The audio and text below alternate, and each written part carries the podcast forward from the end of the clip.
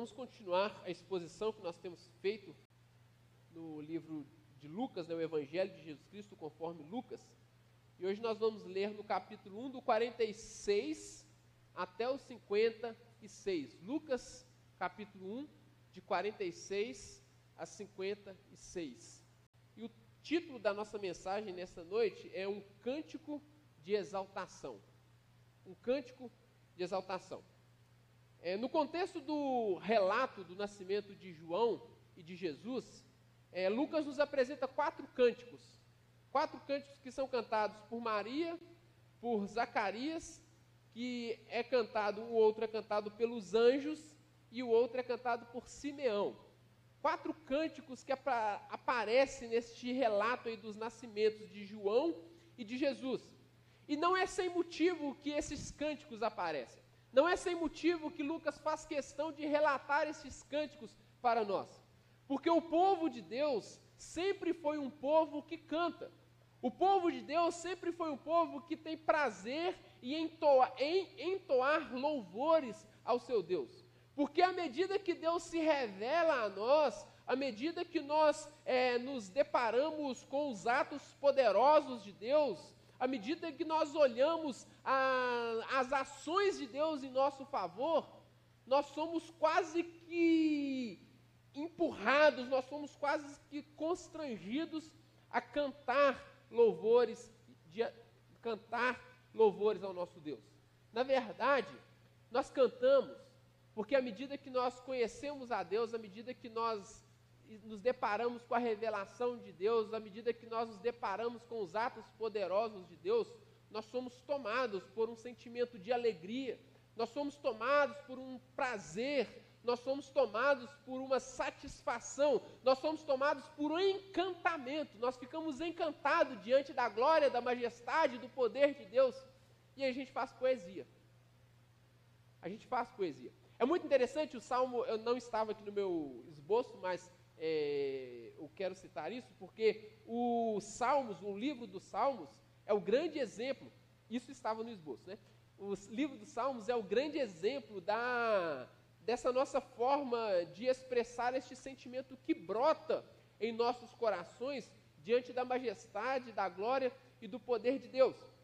E aí o salmo que a Ruth leu, no Salmo 63, lá no versículo 5, que foi um, salmo, um versículo que ela não leu do salmo, é, na nossa tradução, na tradução que a gente tem usado, fala assim, né? Como de comida saborosa se farta a minha alma, e com júbilos nos lábios a minha boca te louva. Mas eu gosto muito, nesse ponto, eu gosto de uma, de uma tradução antiga, que é a Almeida Corrigida Fiel.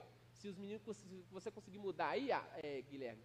A Almeida Corrigida Fiel, ela traz uma tradução bastante interessante. Olha, a minha alma se fartará como de tutano e de gordura e a minha boca te louvará com alegres lábios. Eu gosto dessa tradução porque ela traz a ideia, é, assim como eu tenho prazer naquela picanha gorda, sabe? Sabe aquela picanha de três dedos de gordura? Mal passada? Meu Deus, né? Deu até fome aqui agora. Aquela picanha sangrando com a gordurinha de três dedos.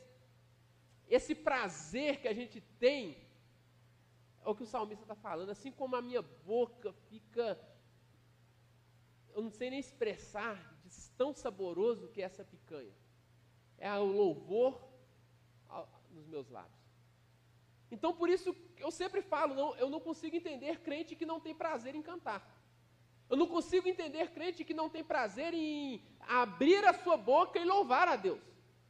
Porque a própria Escritura nos diz: olha, diante da majestade, do poder, da glória, dos atos poderosos de Deus, a gente canta. A gente faz poesia, a gente tem prazer em expressar isso, porque por mais que a gente tente dizer por meio de palavras, a gente não consegue. Então a gente tenta fazer por meio da arte, a gente tenta fazer de todas as formas possíveis, mas eu preciso de alguma forma expressar que Deus é maravilhoso, que Ele é poderoso, que Ele é grandioso e que Ele me ama.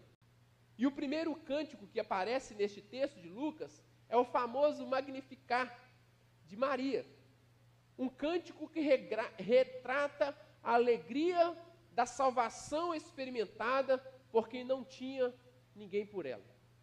Nós aprendemos quem era Maria, uma jovenzinha, uma adolescente do interior pouco conhecida, que pouco valor tinha na sociedade. Maria, que era possivelmente, possivelmente não, com certeza Maria era pobre, nós iremos ver isso mais à frente. Uma mulher pobre do interior da favela, de um lugar que ninguém dava muito valor. Uma mulher que não tinha nada e nem ninguém por ela. Que estava à mercê deste mundo mal que nós conhecemos. Mas essa mulher experimentou a salvação. E diante da salvação que ela recebeu, ela escreveu, ou ela expôs, ou ela colocou para fora um cântico. Um cântico que retrata tão grande alegria que ela experimentou. Um cântico semelhante ao de Ana, lá em 1 Samuel capítulo 2, mas com uma grande diferença. Porque Ana canta a vitória sobre seus inimigos, ou sobre sua inimiga, que era Penina, sobre seus adversários. E Maria canta a salvação de Deus para os humildes. Maria canta a salvação de Deus para os esquecidos. Maria canta a salvação de Deus para aqueles que não podiam fazer nada por si mesmos. Maria canta a salvação de Deus por nós. Porque esses que não podem fazer nada por si mesmos, somos eu e você. Então, assim como Maria cantou, nós deveríamos cantar. Essa deveria ser a lógica. Lucas capítulo 1, de 46 a 56. Vou tentar ler o texto sem cantar, né? Porque tem uma música. Lucas capítulo 1, de 46 a 56, está escrito assim: Então Maria disse: A minha alma engrandece ao Senhor, e o meu espírito se alegrou em Deus, o meu Salvador porque ele atentou para a humildade da sua serva. Pois desde agora todas as gerações me considerarão bem-aventurada. Porque o poderoso me fez grandes coisas, santo é o seu nome. A sua misericórdia vai de geração em geração sobre os que o temem. Agiu com seu braço valorosamente, dispersou os que no coração alimentavam pensamentos soberbos derrubou dos seus tronos os poderosos e exaltou os humildes. Encheu de bens os famintos e despediu vazios os ricos. Amparou Israel, seu servo, a fim de lembrar-se da sua misericórdia a favor de Abraão e de sua descendência para sempre, como havia prometido aos nossos pais. Maria permaneceu cerca de três meses com Isabel e voltou para casa. Pai, nós estamos diante da tua palavra, que é santa, que é poderosa, que é infalível, que é inerrante e que ela é atual. E ela tem muito para nos falar hoje. Eu te peço que o Senhor fale conosco por meio dela nessa noite. É a oração que nós fazemos em nome do teu filho Jesus Cristo. Amém. Maria, movida pelo Espírito Santo, exalta o Deus que estende sua misericórdia aos humildes. Maria, movida pelo Espírito Santo, exalta o Deus que estende sua misericórdia aos humildes. E nós veremos quatro características da exaltação de Maria a Deus. A primeira característica, a primeira característica é que Maria exalta a Deus pelo que ele é. Maria exalta a Deus pelo que ele é. Versículos 46 e 47. Maria inicia a sua canção com um paralelismo típico da poesia judaica. Na verdade, ela vai fazer esse paralelismo durante toda a canção, até o versículo 55. E este paralelismo, a ideia é a seguinte: a segunda linha do, da, do verso complementa a primeira linha. Então é por isso que nós não devemos fazer distinção aqui entre alma e espírito. Quando ela fala, minha alma engrandece ao Senhor e o meu espírito se alegrou em Deus, o meu Salvador, nós não devemos fazer distinção entre alma e espírito. Não aqui. Porque aqui nós devemos considerá-los sinônimos para a expressão mais profunda do ser. Maria está dizendo: olha, aquilo que é mais profundo em mim, eu com todo o meu ser, com tudo o que sou, aquilo que diz quem eu sou, engrandece ao meu Senhor. Engrandece ao Senhor. Maria está dizendo que ela engrandece ao Senhor com todo o seu ser. E aqui é uma ação contínua. Ah, o verbo engrandecer aqui tá, é como lá no grego, é como se ele estivesse no, no gerúndio. É uma coisa que ela está fazendo o tempo todo. Ela vive engrandecendo ao Senhor. Desde a mais tenra idade, Maria reconhecia a Deus como seu Senhor. Desde a sua infância, como uma boa família judia, a qual ela fazia parte, ela aprendeu o Shema. Ela sempre recitava lá Deuteronômio capítulo 6, versículos 4 a 5, que é o Shema, que é escute, ouça, ó Israel, o Senhor Deus é o único Senhor. Ela sempre ouviu esse Shema, ela sempre aprendeu esta frase e ela repetia essa frase. O Senhor Deus é o, o Senhor, o nosso Deus é o único Senhor. Portanto, ame ao Senhor teu Deus de todo o seu coração, de toda a sua alma e de toda a sua força. Então Maria repetia isso constantemente. Então que Deus era o Senhor da vida dela, isso não era novidade. Então que ela tinha que engrandecer, que ela tinha que exaltar a Deus como Senhor, isso não era novidade para ela, ela já fazia isso desde a sua infância. Mas agora ela traz na segunda linha complemento. E o meu espírito se alegrou. Percebe que o verbo está num tempo diferente? Alegrou, algo que aconteceu naquele momento. Nesta ocasião, Maria experimentou algo diferente. Ou seja, o mais profundo de seu ser, o seu espírito, a sua alma, aquilo que ela é, a, a expressão mais profunda de quem ela é, se alegrou. Se alegrou com algo especial. Não apenas ela engrandecia ao Senhor, como ela engrandecia ao Senhor, como ela havia aprendido com seus pais, mas ela agora experimentou uma alegria que antes ela não conhecia. O meu espírito se alegrou com uma alegria que antes eu não havia experimentado. Com uma alegria que eu não sabia que tipo de alegria era essa. Mas porque Maria se alegrou naquele momento, ela conhecia a Deus, ela tinha o Senhor Deus como seu Senhor, ela louvava a Deus porque Ele era o Senhor da vida dela, ela engrandecia a Deus porque Ele era o Senhor da vida dela, mas por que que agora, além de engrandecer, o espírito dela estava se alegrando? O espírito dela estava se alegrando, meus irmãos e amigos, porque agora, além dela conhecer a Deus como Senhor, ela estava conhecendo a Deus como seu Salvador. Carson vai dizer o seguinte, abre aspas, as figuras de linguagem falam para alguém e por alguém que experimentou a libertação extraordinária de Deus.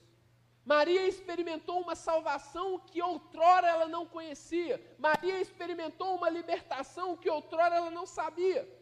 Morris vai dizer o seguinte, abre aspas, Maria reconhecia a sua necessidade. Ela era uma pecadora como as outras pessoas. Fecha aspas. Eu gostaria que você tentasse imaginar o contexto da vida de Maria. Nós já falamos, uma jovenzinha do interior, pobre, que não tinha ninguém por ela, oprimida pelo Império Romano, oprimida por todo o sistema da época. Essa mulher que não tinha nada, não podia fazer nada por si mesma. Esta mulher experimentou a libertação da parte de Deus. Claro que a libertação não foi apenas social, não é isso. Claro que o evangelho ele propõe, o reino de Deus propõe uma libertação social, mas isso é consequência da chegada do reino que nos liberta de nossos pecados. Mas essa, este estado de Maria de opressão, de escravidão, como ela mesma vai falar mais à frente, este estado dela é o estado que representa todos nós. Nós somos escravos do pecado, do diabo e do mundo. Nós somos escravos da mentira, por isso que nós precisamos conhecer a verdade que liberta, que é Jesus. E é Jesus a verdade que liberta. Quando Jesus fala, conhecereis a verdade, a verdade vos libertará, ele está falando de si, e não de, outra, não de qualquer outra coisa. Jesus está falando, eu sou a, a verdade que liberta vocês da mentira, do pecado, a qual vocês são escravos. João capítulo 8, versículos 32 e 33. Vocês são escravos do pecado, vocês são escravos da mentira, mas quando vocês se voltam para mim, que sou a verdade, vocês são libertos. Então, aquela, aquele estado de Maria representa cada um de nós. E então Maria se alegra porque ela experimentou essa salvação. Maria se alegra porque ela experimentou essa libertação. Aquela que antes engrandecia a Deus como Senhor, agora podia se alegrar, porque este Deus chegou a ela como Salvador. E por isso ela cantou. Se você conhece Deus como seu Salvador, você vai cantar da salvação que você recebeu. Você vai cantar da, do privilégio, da alegria que você experimentou ao receber essa salvação. Mas Maria também não abre mão de ter Jesus como Senhor, de ter a Deus como Senhor. Ela fala: A minha alma engrandece ao Senhor, aquele que tem governo sobre a minha vida, aquele que diz quem eu sou e o que eu devo fazer. Mas agora a minha alma se alegra com este Deus que, além de Senhor, é o meu Salvador. Então Maria exaltou a Deus pelo que Ele é, o seu Senhor e o seu Salvador. Maria também exaltou a Deus pelo que Ele fez. Versículos 48 a 50. Daqui para frente, Maria utiliza nove verbos. E destes nove verbos, Deus é o sujeito de todos eles. Deus é o, é o sujeito dos nove verbos. Deus é o agente de todas as ações. É Ele quem faz. E Maria o louva, Maria o exalta por estes atos poderosos. A primeira ação de Deus destacada por Maria é que Deus se atentou para a humildade da sua serva. Primeiro verbo, Deus atentou. Deus se atentou para a humildade da sua serva. Eu procurei no dicionário o significado do verbo atentar. E o dicionário traz essa definição: olhar atentamente, prestar atenção, observar contento. Olhar atentamente, prestar atenção.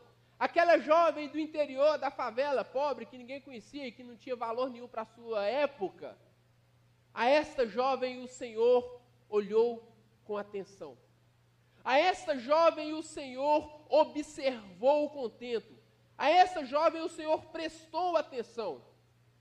E aí ela fala: o Senhor atentou para a humildade da sua serva. A palavra para serva, que é literalmente escrava. Goodspeed vai dizer o seguinte: ele notou sua serva na sua posição humilde. Deus notou Maria, aquela que não era vista por mais ninguém, Deus notou, Deus viu. Deus é aquele que vê, é aquele que ninguém mais vê. Não foi isso que Agar disse? Ela até fala uma palavra, Berlairoi, o Deus que vê. Aquela mulher, aquela escrava que havia sido desprezada por seu senhor, que havia, havia sido mandada embora por sua senhora, que agora foi para o deserto e iria morrer e esperar o seu filho morrer, essa escrava, Deus viu Agar. Porque Deus é o Deus que vê aquele que ninguém mais vê. A palavra grega aqui para humildade envolve privação social e econômica. Então a Maria está falando o seguinte: olha, Deus olhou para essa mulher pobre, escrava, humilde, que ninguém se importa. Aquela com quem ninguém se importa, Deus se atentou para ela. Deus se atenta para você. Deus está olhando para você. Deus se importa com você. Ele se importa com o ser humano. É isso que ele está falando. Maria seria para sempre considerada feliz. Porque desde agora todas as gerações me considerarão bem-aventurada. Todas as gerações considerarão Maria mais que feliz. Mais que feliz. E por que que todos agora olhariam para Maria e reconheceriam Maria como esta que é mais que feliz? Porque o Senhor Deus se atentou para ela. O Senhor Deus atentou para a humildade dela. O Senhor Deus olhou para o estado miserável dela. E aí ele fez coisas grandiosas, é o segundo verbo que Maria atribui a Deus. O Senhor, o poderoso, fez coisas grandiosas. A palavra para poderoso aqui tem uma ideia de herói, o rei herói que salva o seu povo. Lá em Sofonias capítulo 3, versículo 17, ah, o, o profeta vai dizer o seguinte: O Senhor, o seu Deus, está no meio de vocês, poderoso para salvar. Maria olha para Deus e fala assim: Olha, o meu rei, o meu herói, aquele único que poderia me socorrer, ele veio ao meu encontro. É isso que Maria está falando. O único que poderia socorrer a ela, o único que poderia trazer salvação para ela, foi ao encontro dela. Então, quando nós temos um encontro com Jesus, quando nós temos um encontro com Deus através de Jesus, nós temos um encontro com o nosso herói. Dizem que super-heróis não existem, mas existe Jesus, que é o nosso herói que nos salva, que vem ao nosso socorro quando ninguém mais pode fazer nada por nós, nem nós mesmos. E aí ela canta também, mãe. Ela fala, faz música. A gente chora quando a gente vê o Homem-Aranha, que para mim é o pior super-herói que existe. Eu gosto do Homem de Ferro. Voltando aqui. Mas a gente chora quando vê o Homem-Aranha. A gente fica empolgado quando a gente vê o super-herói chegando no último momento e salvando a mocinha. Jesus veio ao nosso encontro e a gente não se empolga com isso. Jesus nos salvou quando nós estávamos à beira da morte, aliás, quando nós já estávamos mortos, e a gente não se empolga com isso. Ele fez coisas grandiosas, versículo 49. E este que fez coisas grandiosas é aquele que é santo. Santo é o seu nome. Santo, aquele que não, aquele que é o totalmente outro, aquele que é diferente de tudo o que se pode imaginar, aquele que não pode compactuar com o nosso pecado. Aquele que é puro na sua essência e no seu ser. Mas ele veio ao nosso encontro. Mesmo sendo santo, ele age com misericórdia para aqueles que o temem o santo, santo é o seu nome, e ele agiu com misericórdia, de geração em geração, para aqueles que o temem, versículo 50. A palavra misericórdia, ela tem algumas possibilidades, ela tem um significado, melhor dizendo, mas ela também tem uma etimologia. E a etimologia da palavra misericórdia vem de miséria e coração miséria e coração. Essas duas palavras juntas formam a palavra misericórdia. A ideia é aquele que coloca o coração na miséria do outro. Aquele que coloca o seu coração na miséria do outro. Aquele que olha o seu estado e sente exatamente o que você está sentindo. Aquele que olha o seu estado e, e abaixa e, e te ajuda onde você está.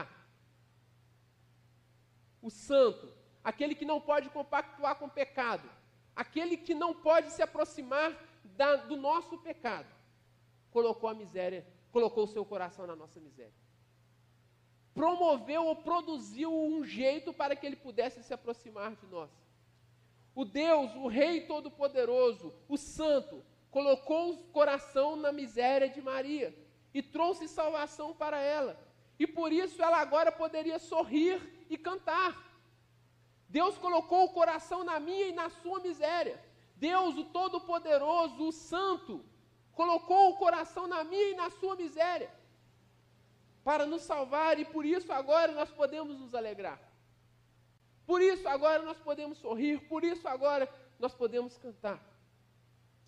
A outra característica, Maria exalta a Deus por como ele fez. Além de exaltar o que ele fez, Maria exalta a forma como Deus fez o que fez. Versículo 51 a 53. Se por um lado Deus trouxe salvação aos humildes, por outro lado, ele julgou os soberbos. O texto nos diz o seguinte: ele agiu com seu braço valorosamente, agiu mais um verbo, terceiro verbo, e dispersou os que no coração alimentavam pensamentos soberbos. Mais um verbo é o dispersou. O mesmo Deus que se revela como Salvador para os oprimidos, se revela como um juiz para os soberbos. O soberbo, ele é aquela pessoa que acha que ele se basta. O soberbo acha que se basta. O soberbo acha que não precisa de ninguém. O soberbo acha que a, ele não depende de ninguém. Sobretudo, ele não depende de Deus. O soberbo acha que não depende de ninguém e, sobretudo, ele não depende de Deus. E então Deus é um juiz para este que acha que não depende de ninguém e que, sobretudo, de Deus. Ao contrário do humilde, que tem apenas Deus para se apegar. A quem Maria podia recorrer? Só Deus para me salvar, ainda mais agora no estado que ela se encontrava grávida, sem estar casada, né? Sabe-se lá quem queria acreditar na história. Ela dependia da salvação. Mas o soberbo ele acha que ele não precisa. Mas a estes Deus dispersou. Deus agiu valoroso com seu braço forte e dispersou os soberbos. Carson vai dizer o seguinte: nenhuma atitude humana cai mais severamente sob o julgamento de Deus que a arrogância e a soberba, que fazem a humanidade esquecer-se de Deus. Fecha aspas. O ser humano, quando ele começa a achar que ele é muito poderoso, que ele tá, consegue resolver todos os seus problemas, ele se esquece de Deus. Foi assim na modernidade, né? Deus agora é coisa de foro íntimo, um particular, porque agora nós resolvemos todos os problemas. Nós vamos curar todas as doenças. Nós vamos produzir alimento que vai alimentar todos os seres humanos e vamos acabar com a fome do mundo. Deus, Jesus andou sobre as águas? Que o que, gente? A gente coloca milhares de pessoas sobre, o, sobre as águas num navio, num cruzeiro. A gente voa, a gente coloca mais de 200 pessoas no avião e voa. Para que Deus? O ser humano se tornou arrogante, não precisa mais de Deus. Mas o texto diz que Deus dispersou os arrogantes, Deus dispersou os soberbos. Mas além disso também, ele derrubou os poderosos, quinto verbo, e exaltou os humildes, sexto verbo atribuído a Deus. Maria está dizendo o seguinte: olha, todos os poderes deste mundo todos os poderes que perpetuam a maldade, todos os poderes que fazem prevalecer o mal, que fazem prevalecer a opressão, todos os poderes que fazem prevalecer tudo de ruim que a gente conhece, todas as injustiças sociais, porque Maria experimentou isso na pele, todos os poderes deste mundo que fazem prevalecer tudo aquilo que a gente julga mal, o Senhor Deus derrubou. Todos esses poderes foram derrubados por Deus, foram depostos por Deus. Mas ele exaltou os humildes. E todos esses poderes foram depostos para que eles deem lugar ao reino de Deus. O sétimo verbo, Deus encheu os famintos e despediu vazios os ricos. Deus encheu os famintos e despediu vazios os ricos. Citando Morris mais uma vez, ele vai dizer o seguinte, abre aspas, há uma nota revolucionária no encher os famintos e no despedir vazios os ricos. No mundo antigo, e talvez hoje ainda, aceitava-se que os ricos seriam bem cuidados. Os pobres deveriam ter a certeza de passar fome. Maria, porém, canta de um Deus que não está Canta de um Deus que não está restrito àquilo que os homens fazem. Faz uma reviravolta nas atitudes humanas e nas estruturas sociais. Fecha aspas. Aquilo que nós. Tinha até uma música antigamente, né? O rico cada vez fica mais rico, o pobre cada vez fica mais pobre. Né? O de cima sobe e o de baixo desce sei quem lembra dessa música, só os mais, os adolescentes, os jovens aí não vão lembrar. Né? Mas é isso. Naquela época eles tinham essa certeza e hoje nós continuamos com a mesma certeza. Os ricos são bem cuidados, os pobres que passam fome. Eu fico revoltado, revoltado assim, modo de dizer, tá irmãos? O cara é rico, ricaço, famoso. Ele não precisa comprar roupa, não precisa comprar tênis, porque as marcas dão tudo para ele. E a gente fica suando para pagar 100 reais na calça. Né? Enfim, fecha aspas. Continuando, Então, Morris também vai dizer o seguinte: esta sessão do Cântico de Maria fala de uma inversão total dos valores humanos. A última palavra não está com os soberbos, e nem com os poderosos, e nem com os ricos. Fecha aspas. A última palavra não está com os soberbos, nem com os poderosos, e nem com os ricos. A última palavra está com Deus. E Deus derrubou os poderosos, os ricos e os soberbos para exaltar os humilhados, para exaltar os humildes. Por fim, Maria exalta o motivo que levou Deus a fazer, versículos 54 a 55. O, o nono verbo, amparou Israel, o seu servo. Amparou Israel, o seu servo, e das, porque a fim de lembrar-se da sua misericórdia a favor de Abraão. O Senhor Deus havia feito promessas a Abraão. O Senhor Deus havia feito promessas a Abraão, as quais Abraão não era digno de, digno de recebê-las. O Senhor Deus disse para Abraão que ele seria pai de uma grande nação. O Senhor Deus disse para Abraão que daria a ele uma terra por herança. O Senhor Deus disse para Abraão que através de Abraão ele faria bendita, ou ele abençoaria todas as famílias da terra. Quem era Abraão para receber tudo isso? Um homem lá da terra de Ur dos Caldeus. Um homem que também era só mais um no meio de um povo idólatra. Um homem que era apenas mais um, que não tinha valor nenhum e não tinha nenhuma importância para a sua sociedade e para o seu tempo. Mas a este homem Deus escolheu e por que, que Deus escolheu este homem? Por que, que Deus fez promessas a este homem? Por que, que Deus disse que faria deste homem uma grande nação e abençoaria todas as famílias da terra através deste, deste homem? Somente uma coisa pode explicar as misericórdias de Deus para com o ser humano. Deus prometeu através de Abraão abençoar toda a humanidade. Deus prometeu através de Abraão trazer libertação da escravidão para cada um de nós. Nós que outrora éramos escravos, como eu já disse, do pecado, do diabo e do mundo, pecado das nossas vontades, pecado dos no... escravo dos nossos desejos e das nossas vontades. Agora nós somos libertos através de Jesus.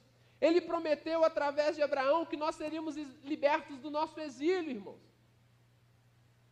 Todo ser humano tem essa sensação de que precisa voltar para casa. Todo ser humano tem essa sensação de que aqui não é o seu lugar. É uma crise existencial. O que eu estou fazendo aqui? Por que, que eu nasci nessa família? Por que, que eu nasci nessa cidade? O que que eu, por que, que eu existo? Todo ser humano tem essa crise. A gente quer voltar para casa. Nós não estamos no nosso lar. Nós fomos, era para a gente viver num jardim, era para a gente viver num paraíso, onde não havia maldade, onde não havia pecado, onde não havia opressão, onde não havia injustiça, onde não havia preconceito, onde não havia violência, onde reinava o amor, Mas nós não experimentamos isso porque nós fomos exilados, nós fomos expulsos desse jardim, nós fomos expulsos desse paraíso, e o anseio que arde em nossos corações é voltar para lá. O anseio que arde em nossos corações é voltar para casa.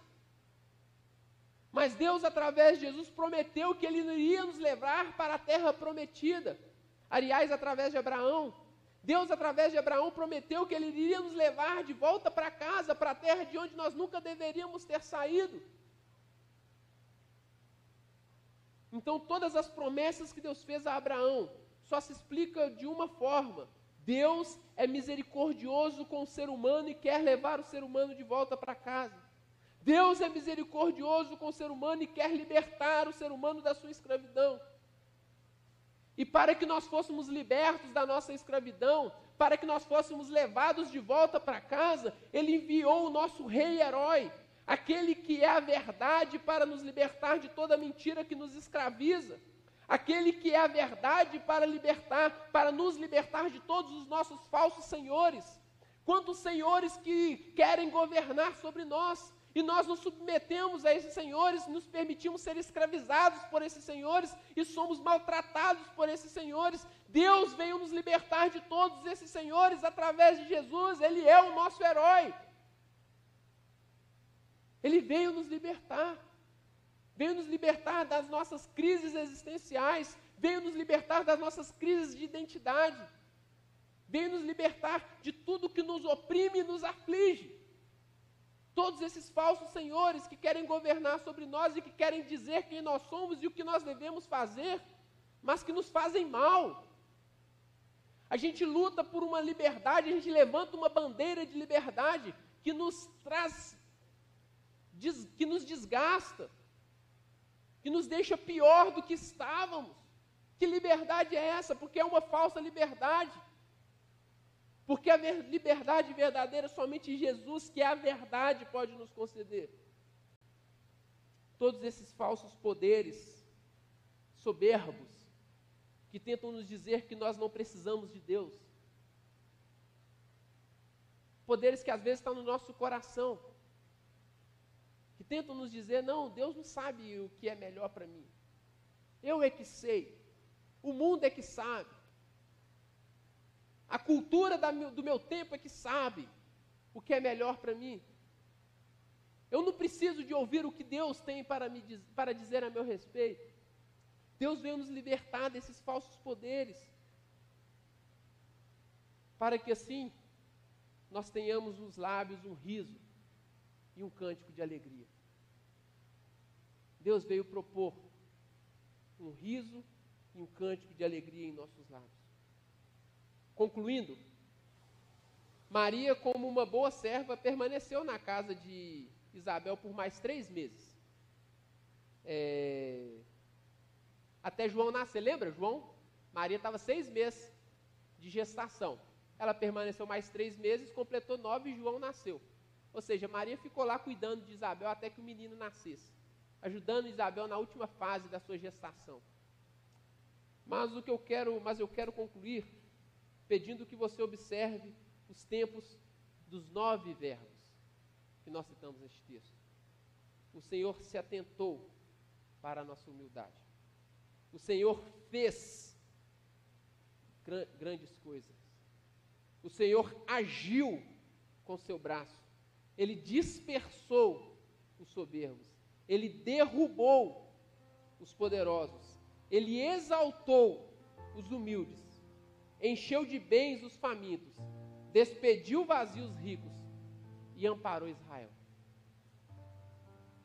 Os verbos estão todos no passado estão todos no passado.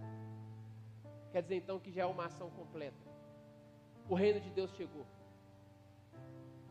No cântico de Maria, está dizendo: Olha, tudo o que Deus prometeu já chegou, já é real, já faz parte, já é uma realidade. Maria experimentou os feitos poderosos de Deus, mas ele se estende pelo resto da história. Deus, através de Jesus, se atentou para a minha e para a sua humanidade. Ele fez coisas grandiosas em nosso favor, e a maior delas é que ele se revelou a nós como o nosso herói que nos salva.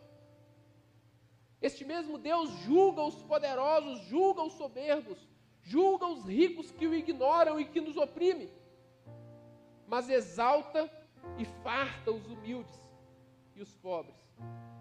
Ele faz tudo isso por causa da sua misericórdia. Ele fez tudo isso por causa da sua misericórdia. Ah, Bel, mas eh, por que, que a gente olha no mundo e vê tanta maldade? É questão de tempo. É só por um pouco de tempo. Porque ele já fez todas essas. Ele já tornou real todas essas coisas. E você já pode experimentar todas essas coisas. Você já pode ter nos seus lábios o mesmo riso e o mesmo cântico que Maria teve porque o reino de Deus já chegou. Ele está ao alcance de um braço. Você pode acessá-lo.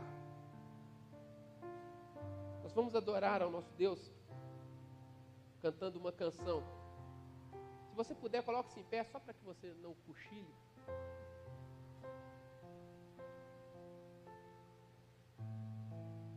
Feche seus olhos. E se Você já experimentou todos esses atos poderosos de Deus em seu favor, assim como Maria? Você pode cantar como ela.